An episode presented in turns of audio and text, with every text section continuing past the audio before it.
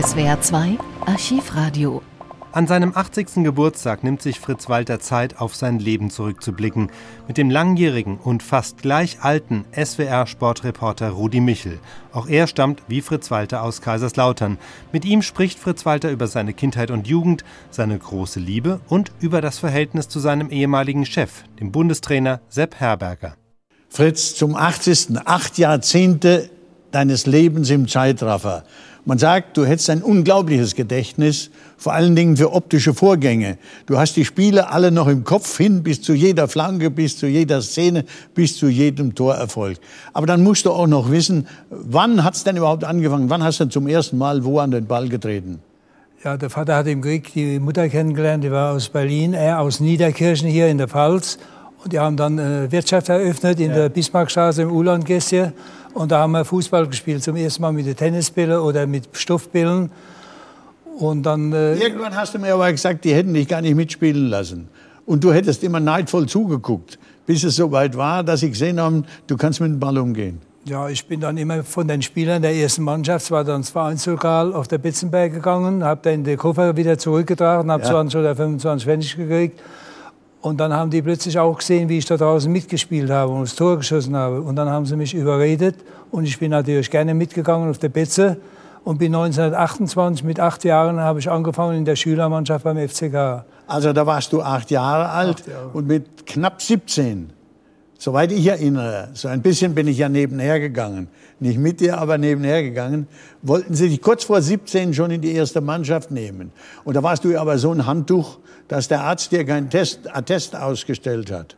Das Stimmt war das? also so, dass viele Leute zu der A-Jugend, wo ich dann später mitgespielt habe, hoch sind, weil wir großartige technische Spiele gemacht haben. Und von dieser A-Jugend sind auch sechs Mann in die erste Mannschaft gekommen. Mhm. Und da war der Dr. Müller, der Boy, der Vorsitzende, der ist mit mir zum Dr. Hopf, zum Vereinsarzt. Und äh, da gab es eine Bestimmung von höherer Seite, dass einer nur mit 18 Jahren aktiv spielen darf. Und nur mit ärztlichem Attest hat der Dr. Hupf gesagt, in der Pfalz haben sie gesagt, das ist ein Strich in der Landschaft, der Sperrwehr. Was wollen wir mit dem? Also hat gesagt, ich, das Risiko ist mir zu groß, ich kann kein Attest ausstellen. Dann haben sie überlegt, und da habe ich damals in der Buchhaltung in der Stadtsparkasse gearbeitet. Und dann äh, bin ich jeden Mittag in der Mittagspause hoch zu der Metzgerei Speyer in die Glockenstraße, haben mit 16 oder 18 Metzgerburschen zum Mittag gegessen und noch mitgekriegt, konnte ich noch zu Hause, wir waren ja fünf Kinder, konnte ich auch noch ein bisschen aufteilen. Und dann ein halbes Jahr später hat es plötzlich geheißen, in einem Spiel mit der A-Jugend, aus dem Fritzchen ist ein Fritz geworden. Da hast du Fleisch auf dem Knochen gehabt. Habe ich ein paar Kilo mehr gehabt, ja. ja. ja. Und so will ich mich erinnern, damals haben wir ja schon mal miteinander gesprochen, so mit 17 Jahren wäre es eigentlich dein, oder war es dein ganz großes Ziel, einmal im Berliner Olympiastadion zu spielen? Stimmt das? Ja, das war äh, ein bisschen später. Da war ich mit Werner Basler beim Endspiel Rapid Wien gegen Schalke 04 im Olympiastadion. Und dann stand es 3-0 für Schalke und dann haben die Rapid noch 4-3 gewonnen. Da habe ich gesagt, Dicker, das werden wir zwar nie erleben, einmal mit dem ersten FCK hin, um die deutsche Meisterschaft zu spielen. Aber das hat gedauert bis 1951. Bis 51, ja. Aber davor hast du schon mal im Berliner Olympiastadion mit der Nationalmannschaft gespielt gehabt. Ja, oder? gegen Spanien gegen haben wir 1-1 gespielt, ja. ja. ja. Dann kam der Krieg. Ja. Und vor allen Dingen kam die Gefangenschaft. Und da muss ja irgendetwas geschehen sein. In einem deiner Bücher habe ich mal gelesen, dass du gesagt hast, eine gnädige Hand hat mich gerettet, dass ich nicht in russische Gefangenschaft musste. Kannst du dich dann auch daran erinnern? Ja, vor allen Dingen war es so, der Chef hatte äh, guten Kontakt mit dem äh, Oberstleutnant Graf, später Ritterkreuzträger, und er hat eine Mannschaft gehabt, die Roten Jäger. Und wir waren ja da, äh, es war noch der Hahnemann und der Hahnreiter und der Alfons Moog und der Pläner, lauter junge Burschen, wir waren alle Soldaten, aber nicht direkt an der Front. Mhm. Und hat es der Chef geschafft über den Graf, dass wir in die Rote Jägermannschaft kamen. Und dann hat man versucht, an der obersten Heeresleitung der Welt zu beweisen, dass Deutschland auch noch in der Lage ist, trotz des Krieges noch äh, Länderspiele auszutragen. Und dann haben wir halt gespielt in Norwegen, in Dänemark, gegen Schweden, in Ungarn, Slowakei. Alle, die nicht unbedingt gegen uns waren. Ja, die nicht gegen uns waren. Ja. Und so hat es angefangen. Da bin ich dann doch noch auf 24 Länderspiele gekommen. Und am 20. Äh, November 42 haben wir das letzte in Kakao gemacht. Da bekam der Hans Rode für sein 25. Länderspiel die goldene Ehrennadel. Es ging mir nicht um die Ehrennadel, sondern... Du wolltest auch haben? 25, nein, nein, ums 25. Länderspiel. Ja, natürlich. Herr Becker, hätte ich nicht einmal 25 das machen. Hat er gesagt, Fritz, Sie machen 25, die machen noch 25 dazu. Und das müssen wir mir jetzt halt abnehmen. Äh, Sie werden einmal Kapitän der Nationalmannschaft. Da habe ich gesagt, ja, Herr Berger, wenn kein Krieg wäre ich kann ja jetzt mit ruhigem Gewissen sagen, mehr wie Weltmeister kann man nicht werden. Aber diese Jahre, ich habe dann 51, nachdem ich 50 verletzt war, gegen die Schweiz mein 25. Länderspiel gemacht. War schon bei der Olympiade, wäre ich in Finnland 40 dabei gewesen und so weiter ich brauche das ja nicht zu sagen, jeder, wo Sport getrieben hat, die Jahre so mit 23, 4, 5, 6, 7, 8, 29 bis 30 Jahre, die hätte ich mal gern olympiamäßig und weltmeisterschaftsmäßig erlebt. Aber wie gesagt, der das liebe Gott hat geholfen. Mehr wie Weltmeister kann man ja nicht werden. Fritz, wir waren jetzt schon einen Schritt zu weit, aber es war gut, dass du das so dargestellt hast. Ich möchte mal noch wissen, wie es dir in der Gefangenschaft ergangen ist. Im Grunde genommen hatte ich ja auch dort der Fußball vor einer längeren Gefangenschaft bewahrt, vor allen Dingen vor einem Abtransport nach Russland. Du warst in einem rumänischen Lager. Ja, Marmorosiget. Ja. ja. Und da waren wir alle noch dabei, beisammen, der Ebenhofen, die ganzen, die sind alle 49 nach Hause gekommen. Mhm. Und äh, da hat also wirklich das Schicksal eine entscheidende Rolle gespielt. Wir sind auf hunderten Listen aufgeschrieben worden und da war ich da 101 und hat er mir klar gemacht, ich muss die neue Liste beginnen. Und die ist nicht mehr voll geworden. Und die sind nach Russland gekommen und sind 49 nach Hause gekommen, alle. Und die haben gerade Fußball gespielt, waren auch ein paar Ungarn dabei, die wussten, dass ich auch schon in Budapest gespielt habe. Dann habe ich zu dem Oberstleutnant Lokoi da übersetzen lassen, ob ich nicht ein bisschen mitspielen kann. Das war so Ärger. Und dann hat er gesagt, warum nicht? Und wir waren zwar 14 Tage im Güterwagen unterwegs, das hat mir aber nichts ausgemacht. Ich habe dann halt ein bisschen angefangen, mit dem Absätze zu spielen. Und da haben die mich sofort in ihre Soldatenmannschaft genommen. Und ich bin nicht mit den Transporten weggekommen und habe dann in der Soldatenmannschaft immer sonntags gegen die Rumänen da mitgespielt. Und dann plötzlich hat es geheißen, alle, die aus Belgien sind, Luxemburg, Holland, Franzosen und so weiter, die werden nach Hause geschickt. Und dann hat der Loic Hoida gesagt, äh, Fritz Walder, do, äh, wo, wo, sind Sie her? Wo sind Sie Französische her? Zone, ne? Ja, habe ich gesagt, französische Zone. Hat er gesagt, Fritz Walder, Franzose. Ich gesagt, nee, ich bin Deutscher nichts Franzos. Und dann ist die Truppe zusammengesetzt worden und ich bin mit dem Güterwagen nach Wien gekommen. Und da war gleich wieder Rapid Wien da und da wollten die mich auch da behalten. Da habe ich gesagt, nee, heim, heim, heim. Und so bin ich nach Hause gekommen. Am 28. Oktober, drei Tage vor meinem Geburtstag. Das war eine Sensation, ja. Noch keine drei Tage später bin ich dir begegnet in der Stadt Kaiserslautern.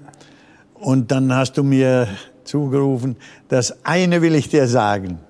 Bei der Stadtsparkasse fange ich nicht mehr an. Da hast du voll auf Fußball gesetzt. Aber es war ja nichts da.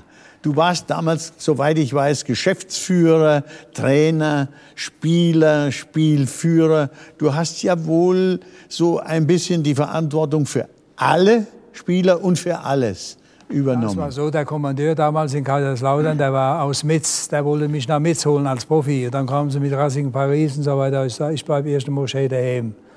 Und so habe ich das alles gemacht als Spielertrainer. Hm. Und da waren also auch die Spielabschlüsse, die du gemacht hast, unterlagen dir, waren deine Pflicht. Das weiß ich doch alles noch. Bin da nebenher gelaufen immer. wir sind mit der offenen LKW sind wir in die Vorderpfalz gefahren, haben die berühmten Kalorienspiele gemacht. Dort haben wir 12 Zentner Grumbeer gekriegt, ein paar Zentner äh, Kartoffeln, äh, Grumbeer, ja. wie dumm, äh, Tubak. Und äh, so hat sich das alles ergeben. Dann sind wir die, in der Stadtpark gefahren. Da standen die Wegelcher mit der wo wir nach Hause gefahren sind. Da war um 22 Uhr schon die Sprechstunde, aber das hat uns alles nicht berührt. Und dann habe ich angefangen mit der Mannschaft und wir sind dann auch gleich in die Gauliga aufgestiegen. Halt, halt. Und das, was ihr eingespielt habt, habt ihr erst verteilt? Ja, hat jeder so seine Gruppe gekriegt. In dem Fall der Otters und ich zwei und die Werner Lieberich und der, der Groß, der Ernst A zwei. Und das haben wir natürlich schön zu Hause und das können. ging bis zum Brot? Bis zum Brot, ja. Ich habe dann äh, sämtliche Bäcker angesprochen und Metzger und bin jeden Samstag mit zwei, drei Spielern mit dem Rucksack losgeladen. haben wir erst drei Mann ein Brot gekriegt, dann zwei Mann, dann ein Brot. Und dann für jeden. Und dann hat sonntags noch ein Spiel beim Altwalder, er wird mir das verzeihen. In der Wirtschaft hat es äh, schöne Suppe gegeben und noch so ein paar Brötchen. Und so haben wir das gemacht. Mhm. Und da gibt es eine Spitzengeschichte, die du uns wieder vorenthalten willst. Aber das habe ich auch irgendwo gelesen. Einmal vor so einem Kartoffel- oder Kalorienspiel hat der Gastgeber gesagt, also wir haben zwölf Sack Kartoffel zur Verfügung gestellt, zu haben, wir haben sie. Und dann habt ihr auch zwölf Tore gemacht. Und da weiß ich genau, was du über den Platz gerufen hast. Kannst du dich noch erinnern? Nee, daran nicht. Da hast du zu den Spielern gesagt, hört auf, die haben nur zwei Kartoffeln, äh, zwölf Kartoffelsäcke, wir machen kein Tor mehr. Das halte ich für ein Gerücht. Nein, das, ist, das stand in der Zeitung und was in der Zeitung steht, ist, ja immer. ist, die, reine, ist die reine Wahrheit. Äh, sag mir noch mal, was war denn dein allerbestes Länderspiel? Mein allerbestes Länderspiel und auch in der Nationalmannschaft, in der ich je gespielt habe, war das Halbfinale in Basel gegen Österreich, dieses sagenhafte 6 zu 1 Spiel. Wir haben ja Glück gehabt in Genf gegen Jugoslawien mit dem 2-0, ja. Tchaikovsky, Cebek, Milutinovic ja. und so weiter. Da haben wir Riesenglück gehabt, das meiste Glück, noch mehr Glück wie im Endspiel. Aber gegen Österreich, da hat der Zehmann gespielt, der Happel, der, Happel. der Hanapi, der Otschwirk, der Steuersball, also eine riesen Fußballmannschaft, riesen Fußballmannschaft. Und wir gewinnen da 6-1. Ja. Mit zwei Elfmetertoren von dir? Ja, das fing an, äh, ja, da muss ich halt wieder von mir reden, weil ich nicht so unbedingt so unbedingt in den Vordergrund stellen will. Es war eine Flanke von mir, von der Eckfahne rechts, weil ich steil gelaufen war. Früher konnte ich noch steil laufen und habe äh, den Ball flach reingespielt. Hänschen Schäfer hat den Fuß hingehalten, stand 1-0. Dann in der zweiten Halbzeit Eckball von links mit dem rechten Fuß. Der Max Mollock ist hoch, 2-0. Dann hat der Toni einen fallen lassen, 2-1. Da haben sie schon wieder Angst gekriegt. Dann gab es einen Elfmeter. Zu der Zeit habe ich noch gute Nerven gehabt, 3-1. Dann gab es wieder einen Eckball von mir, Ottmar Kopfballtor 4-1, dann gab es wieder einen Elfmeter, den habe ich auch nochmal ins andere Eck geschossen. Und am Schluss haben wir 6-1 gewonnen gehabt. Also es war sagenhaft. Also gib nicht so an, dass du damals noch gute Nerven gehabt hast. Du hast nie gute Nerven gehabt. Ich habe schon immer gesehen, wenn er reinkommt und die zwei ersten Aktionen gelingen, dann war es gut. An dem Tag musst du ein ungeheures Selbstbewusstsein gehabt haben. Da warst du endlich mal von dir überzeugt. Schon zu der Zeit habe ich da immer gesagt, Fritz, die anderen sind alle Wasserträger. Äh, das, was du kannst, kann keiner. Das war ein bisschen übertrieben. Aber du hast ja immer so Leute gebraucht, die dich aufgebaut haben. Und halt, ich meine, zur Zeit der Weltmeisterschaft hat dich deine Frau aufgebaut. Ja, da, da habe ich alles zu verdanken. Ohne Italien hätte ich das alles nie geschafft. Nie geschafft. Mhm. Ob dann Totolotto war oder die Wäscherei oder das Kino, egal was die Frau macht der Mann und ohne Italien, wie gesagt. Aber, ja, ich habe aber noch mal Nerven gehabt und zwar 53 in Berlin gegen VfB Stuttgart das Endspiel. Nach einer Minute elf Meter. Und ja. der Bögelein, der Böges war im Tor und der kannte ja meine Ecke, weil er auch in der Nationalmannschaft war. Und beim Anlaufen habe ich gedacht, bleibst bei deiner Ecke, von mir aus rechts und schießen aber noch links der Böges halten. Ja. Das war noch nicht mehr so schlimm. Fünf Minuten später kommt der Ottmar von der Eckfahne, dribbelt in den 5-Meter-Raum, der Böges kommt mir entgegen, er spielt eine Quer. Das Tor, Mutterseelen allein, im 5-Meter-Raum, nämlich der Ball mit dem linken Fuß kriegen an der Absatz und hinten am langen Eck vorbei. Ich habe gesagt, jetzt bricht die Welt zusammen. Natürlich der Otters und die Bas und die Reichum.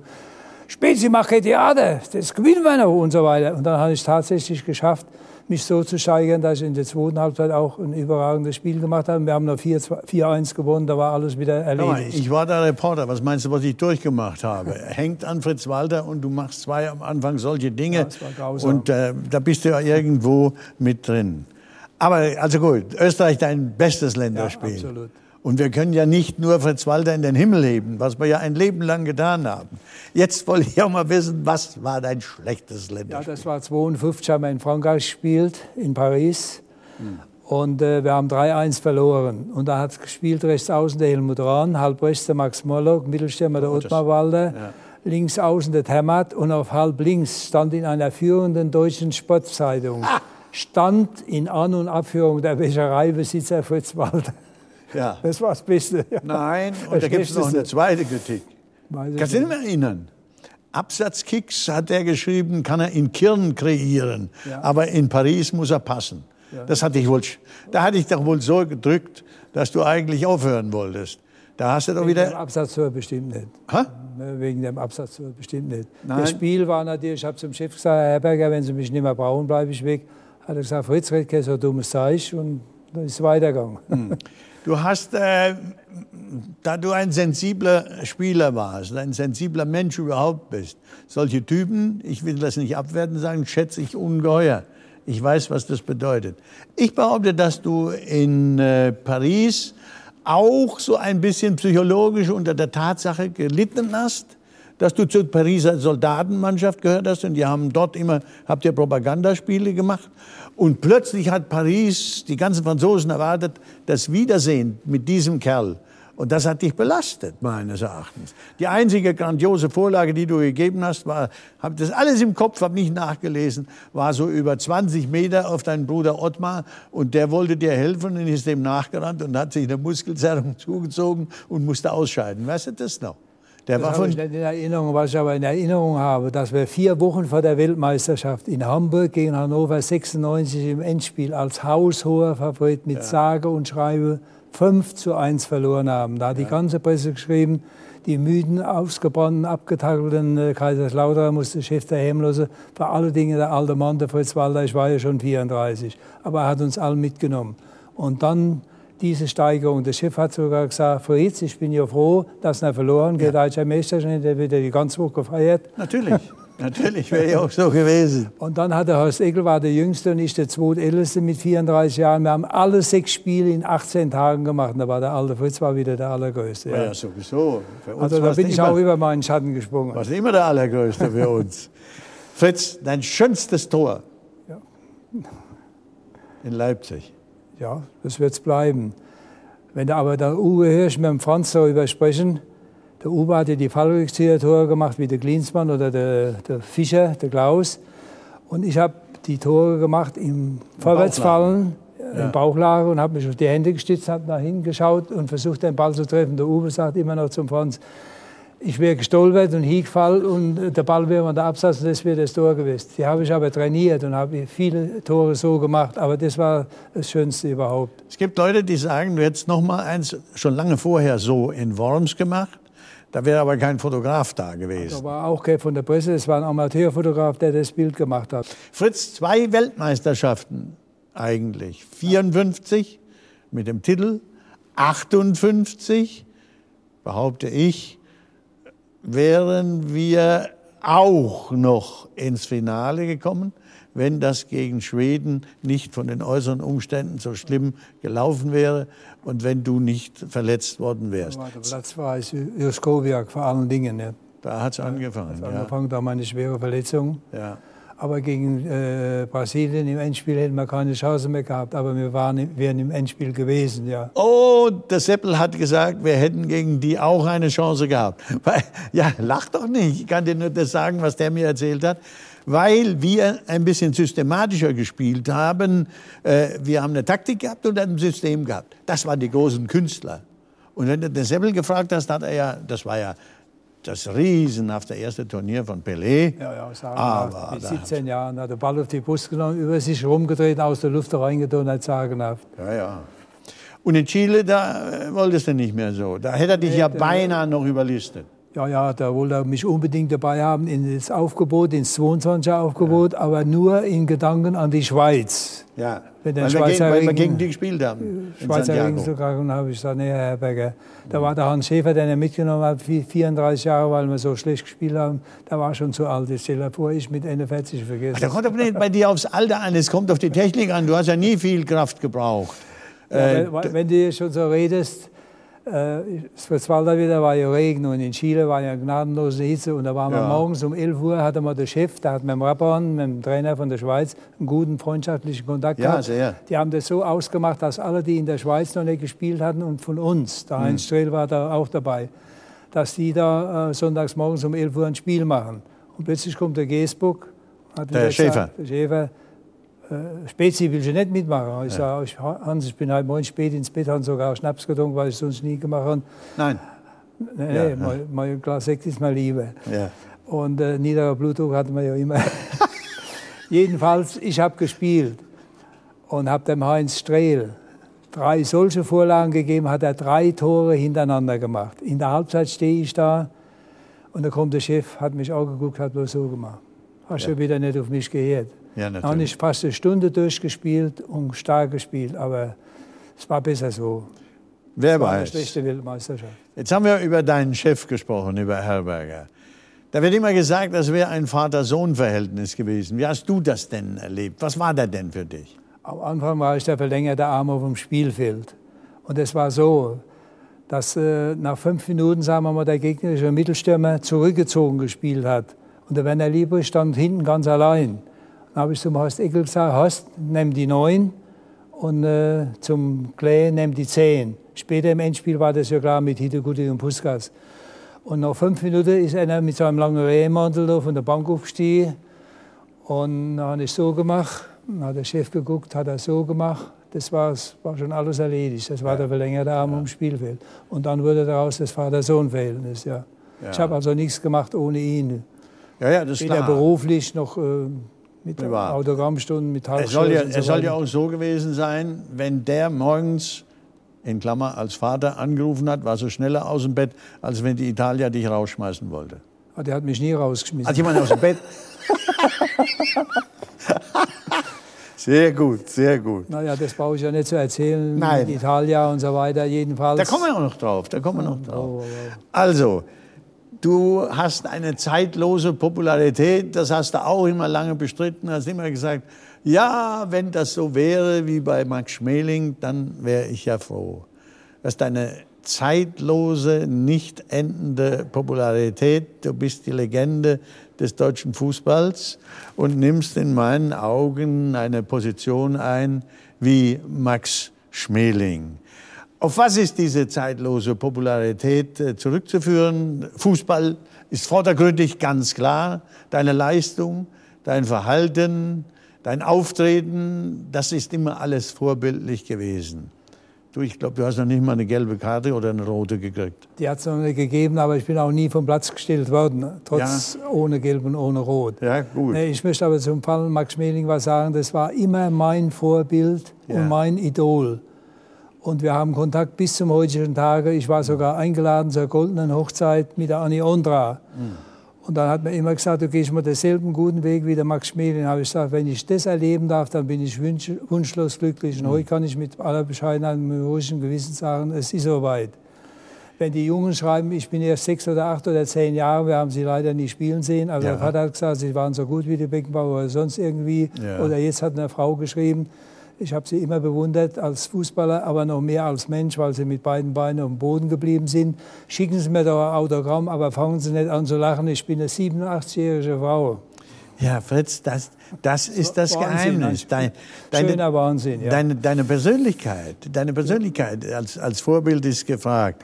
Äh, nur ich sage, das ist auch darauf zurückzuführen, nicht auf dein Auftreten, dein Verhalten, äh, deine Hilfsbereitschaft. Wir kommen auch noch auf dich als Sozialarbeiter zu sprechen. Wir sind noch lange nicht am Ende. Aber ein großer Teil ist auch zurückzuführen auf dein Privatleben ohne Skandale. Da gibt's ja nichts. Ja, das kommt halt äh, Oder weiß ich einiges nicht? hoffentlich nicht. schon, schon wird schon in der Zeitung stehen. Ja.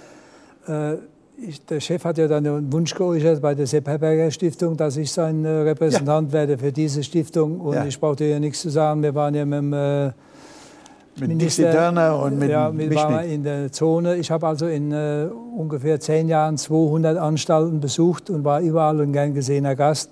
Es gab äh, 30 komplette Satz Trikots, 10 Fußball, äh, 10, äh, also 30 Paar Fußballschuhe, zwei Fußbälle und äh, wir haben dann einen Film gezeigt über das Endspiel und äh, auch viel erzählt. Und wenn sie dann kamen und haben gesagt, Herr Walter, darf man Ihnen mal die Hand geben? Und war alles tätowiert, dann haben sie ein bisschen Hemmung gehabt. Aber ich habe die Bilder vorher geschrieben, aber alle original und äh, habe hab die verteilt.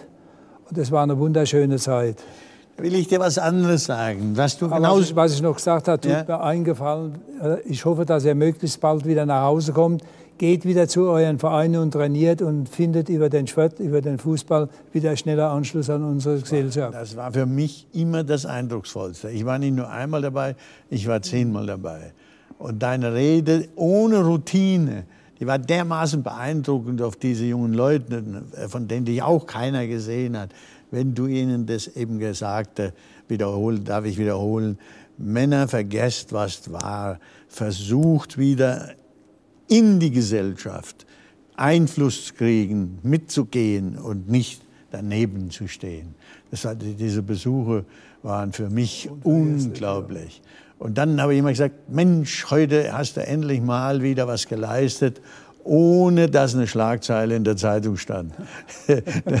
da bist du gekommen und hast gesagt, doch im Lokalblatt steht Fritz Walter im Gefängnis. War da auch? Nee. Nein? Nee, da stand auf der Titelseite Fritz Walter im Knast. Das war aber ganz am Anfang, wo ich angefangen habe mit den als äh, Repräsentant Fritz Walter im Knast, hat die Italiener gesagt, oh, oh, oh wie sieht es dann da aus? Da weiß ja gar nichts davon. Fritz, alles richtig gemacht in diesem Leben? Ja, mit Sicherheit. Und äh, wenn ich das mal so kurz äh, wiederholen darf, äh, unser Stadion hieß es zeitlang Stadion Mosa Bär. Und ja. wir mussten beim VfR Kaiserslautern trainieren und auch dort spielen. Ja. Und die Italia war Dolmetscherin bei der französischen Militärregierung. Ja. Und da habe ich mich bereit erklärt, die Soldatenmannschaft zu trainieren und äh, da wurde ich also mal eingeladen, so habe ich Italia kennengelernt. Und dann hat sich das natürlich im, in lauter herumgesprochen, hat es gestillen, habe ich mal vor, die Italia, rote Stiefel, Pilzmantel und so weiter. Pechschwarze Sache. Auch das, ja. Und da hat es gesagt, warum heiratet er kein lauterer Mädchen oder kein äh, Felser Mädchen? Und die kann nicht kochen, die kocht ja wie Weltmeister, aber inzwischen nicht nur Italienisch und Französisch, weil sie hat groß geworden, auch Fleischkichelchen und Gumbeersuppe und all die Sachen. Ah. Und dann, die kann nicht nähen, die hat Schneiderin gelernt, hat Modezeichnerin gelernt. Und in spätestens zwei Jahren spielt er am Buche Fußball mehr, dann hat die den kaputt gemacht. Mit 38 in Schweden habe ich immer noch Fußball gespielt. Und die Goldene Hochzeit haben wir inzwischen auch schon gefeiert. Und ohne Italien wäre alles. Fritz, das kannst du unseren Landsleuten nicht übel nehmen. Wir bekennen uns dazu, wir sind Provinzler, wir sind eine geschlossene Gesellschaft. Und das ist immer schwierig, wenn einer von außen reinkommt. Fritz, mein Freund, 80 Jahre und kein bisschen leise. Immer noch fit. Aber ich erinnere mich dran, als du 70 warst, hast du gesagt, jetzt ist Schluss mit den Feiern. Als du 75 warst, jetzt ist aber endgültig Schluss. Das ist die Steigerung. Und jetzt feiern wir deinen 80. Und ich sage dir, es wird immer noch nicht Schluss sein, denn der Max Schmeling, dein großes Vorbild, ist 95. Schon und, so, und, so, ja, und so treiben wir es weiter und dann sehen wir weiter. Bleib so, mach's gut. Ja, wir, haben dir, wir haben dir viel zu verdanken. Früher war in unserer Zeit mit Fetscher alter Mann, weil ich mir das überlege. Ich habe also nur der 50 gefeiert, mhm. aber der 60, 65 und 70 nicht. Erst wieder der 75. Und jetzt. Jetzt machen wir weiter. Machen wir weiter so, ja. Das Piccolo hilft. Danke. SWR 2 Archivradio. Viele weitere historische Tonaufnahmen gibt es, thematisch sortiert, unter archivradio.de.